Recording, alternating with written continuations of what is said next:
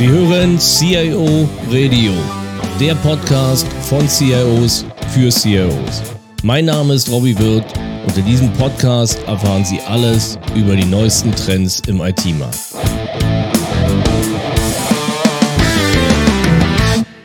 Ja, herzlich willkommen zur Episode 15 des CIO Radio. Wir wollen uns heute wieder mal mit dem Thema Datenschutz beschäftigen und zwar mit der Datenschutzgrundverordnung, also eine Verordnung der Europäischen Union, die ja Regeln zur Verarbeitung der personenbezogenen Daten durch private Unternehmen und öffentliche Stellen weitestgehend EU-weit vereinheitlicht. Die DSGVO ist seit dem 25. Mai 2018 mittlerweile sag mal, in Kraft gesetzt. Und wir wollen in vier Episoden einfach mal diskutieren, wie die Erfahrungen mit der Umsetzung sind, was Unternehmen beachten müssen und was so die typischen Fallstricke sind. Äh, in der ersten Episode beschäftigen wir uns einfach mal grundsätzlich mit den Aussagen der DSGVO zur Verarbeitung von personenbezogenen Daten. In der zweiten Episode werden wir uns mit der Kommunikation mit Kunden, Lieferanten und Interessenten beschäftigen, also damit, was dabei zu beachten ist. In der dritten Episode geht es um das Thema technische und organisatorische Maßnahmen, also sogenannte TOMs, ähm, einfach die notwendig sind bei der Verarbeitung und Übermittlung von personenbezogenen Daten.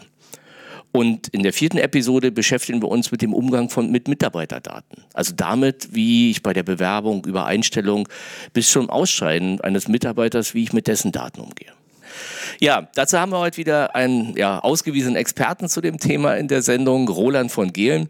Roland, du warst ja schon mehrfach bei uns sag mal, äh, beim CEO Radio. Deswegen freue ich mich, dass du wieder da bist.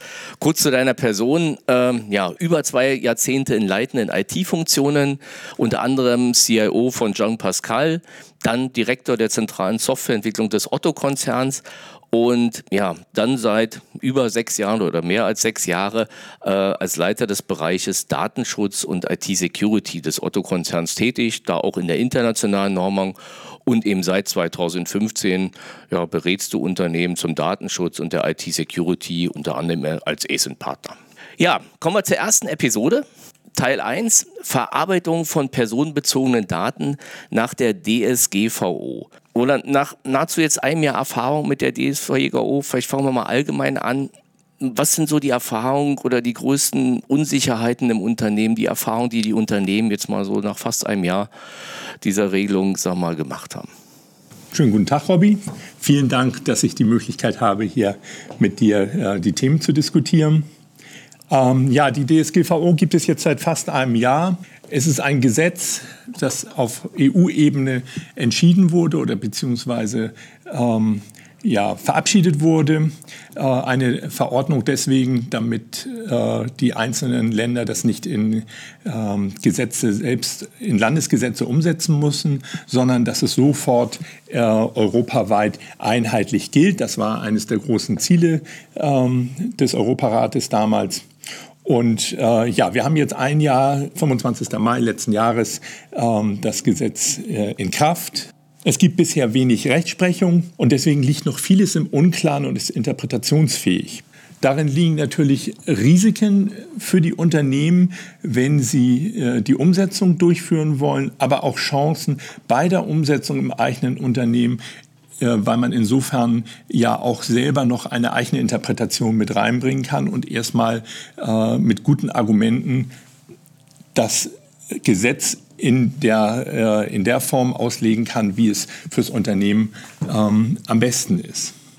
Was aber meistens dazu führt, dass gerade mittelständische Unternehmen in ungerichteten Aktionismus verfallen und glauben, sie benötigen für alles eine Einwilligung oder sie sitzen auch nur starr wie das Kaninchen vor der Schlange und tun nichts oder handeln unstrukturiert und treffen irgendwelche Einzelmaßnahmen. Auch sind in vielen Fällen die internen Teilzeitdatenschutzbeauftragten mit ihrer beschränkten Zeit äh, neben ihrem Hauptjob für Datenschutz und den Anforderungen der neuen DSGVO einfach kapazitativ überfordert. Das heißt, was du ja sagst, wir haben im Prinzip einen rechtlichen Rahmen damit bekommen, der durchaus eine gute Basis gibt, aber die der in Teilen noch nicht so ausgeprägt ist oder in die Praxis überführt ist, dass die Unternehmen äh, wissen eigentlich, was sie, was, sie, was sie genau machen. Genau, das ist, äh, das ist eine gute Zusammenfassung. Ähm, äh, es gibt eben, wie gesagt, von den Juristen ein paar Stellungnahmen dazu. Die Behörden haben Stellung bezogen, aber es hat bisher äh, noch kein Gericht gesagt, so ist das Ganze zu interpretieren.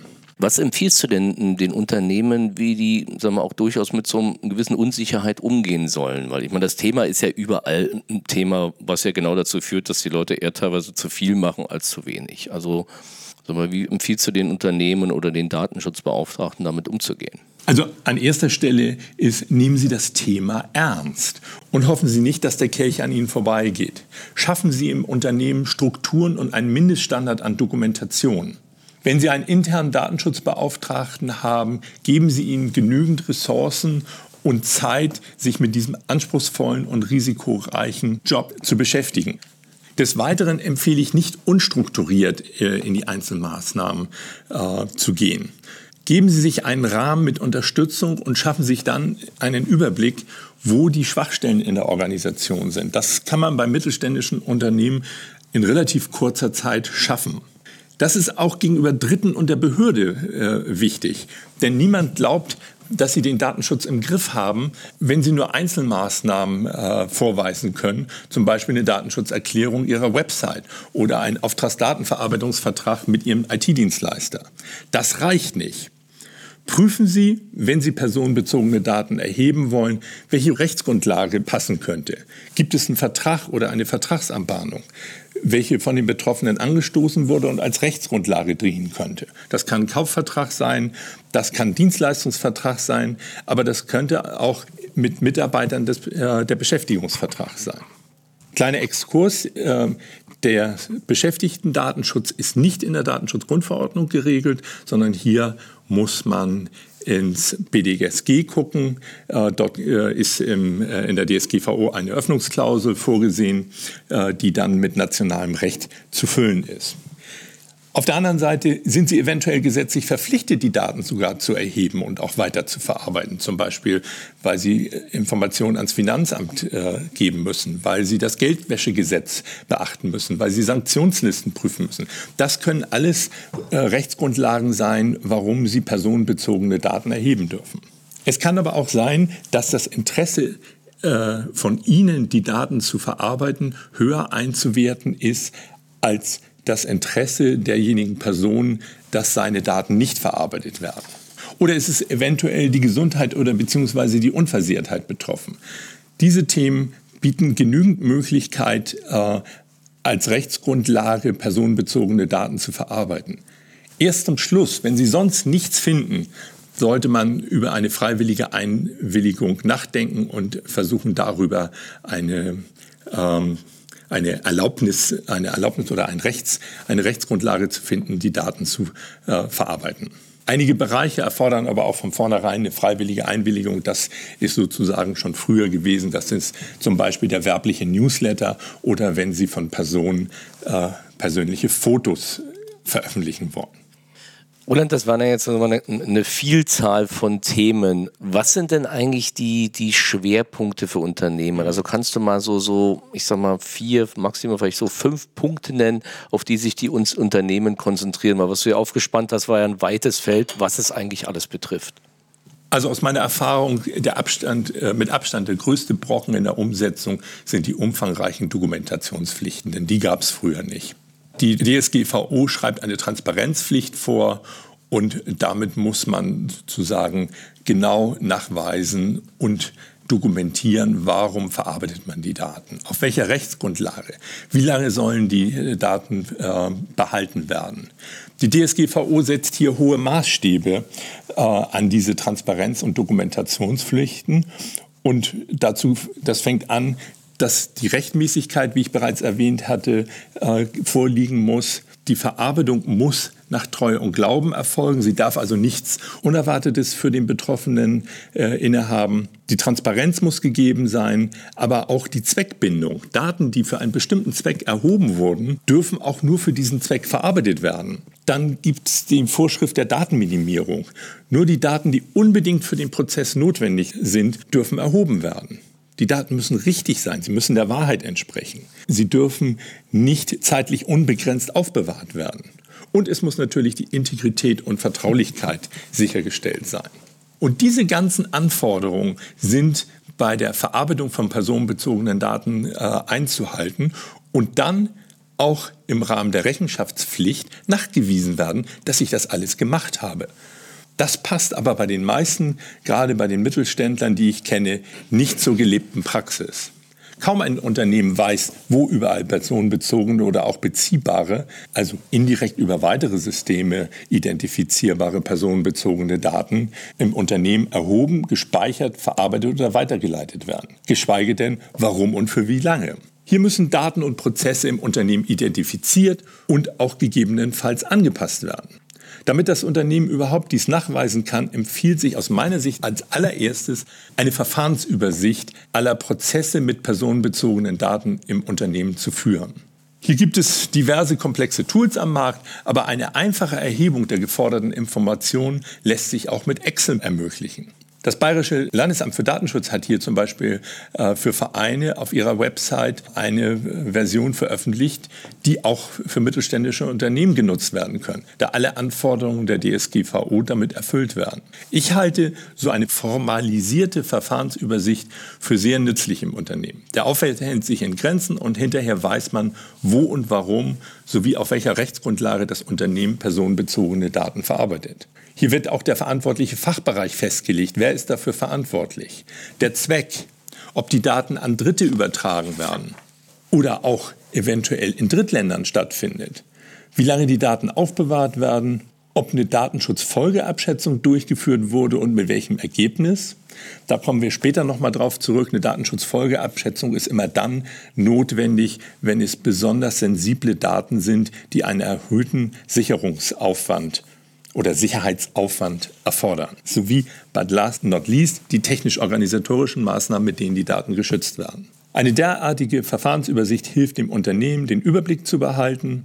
Diese Dokumentation ist auch notwendig, weil der Artikel 5 der DSGVO, wie eben bereits erwähnt, eine Rechenschaftspflicht den Unternehmen, Institutionen und Organisationen auferlegt. Das bedeutet, dass ich als Unternehmen nachweisen muss, dass ich alles richtig gemacht habe und nicht umgekehrt dass der Betroffene oder die Behörde mir einen Fehler nachweisen muss. Die Juristen nennen sowas Beweislastumkehr. Diese Beweislastumkehr kann für Unternehmen ohne umfangreiche, lückenlose Dokumentation zum Verhängnis werden, da sie im Zweifelsfall nicht nachweisen können, dass sie alles richtig gemacht haben. Ein weiteres Thema, was nicht zu unterschätzen ist, ist das Recht auf Vergessen. Mit der Datenschutzgrundverordnung äh, hat man einen Artikel eingeführt, der äh, dem Betroffenen das Recht gibt, dass seine Daten auch wieder gelöscht werden. Ich habe bisher nur ganz wenige mittelständische Unternehmen gesehen, die das Thema in aller Tiefe und Breite gelöst haben. Es bedeutet nämlich, das Unternehmen muss personenbezogene Daten löschen, deren Zweck der Erhebung entfallen ist oder der Betroffene eine Löschung wünscht. Das geht allerdings nur, wenn sie nicht anderen Aufbewahrungspflichten unterliegen, wie zum Beispiel HGB, oder das, dem Sozialgesetzbuch äh, entsprechende Aufbewahrungspflichten. Dies ist erst einmal zu prüfen, bevor ich an die Löschung denke. Denn es kann dazu kommen, dass ein Teil des Datensatzes oder der Papierdokumentation einer Aufbewahrungspflicht unterliegt und ein Antrag gelöscht werden muss.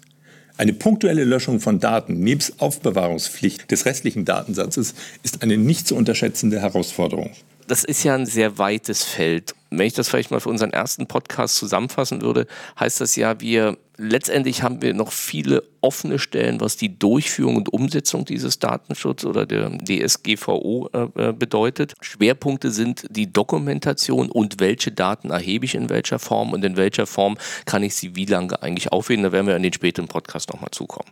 Richtig. Aber ich würde sagen, dann, dann lassen wir uns vielleicht erstmal zur Einführung, dass jeder einen Punkt hat. Ja, Roland, vielen Dank. Und dann kommen wir zu den Detailthemen im zweiten Podcast. Gerne. Vielen Dank fürs Zuhören. Mehr Informationen zu diesem Podcast finden Sie unter www.cioradio.de.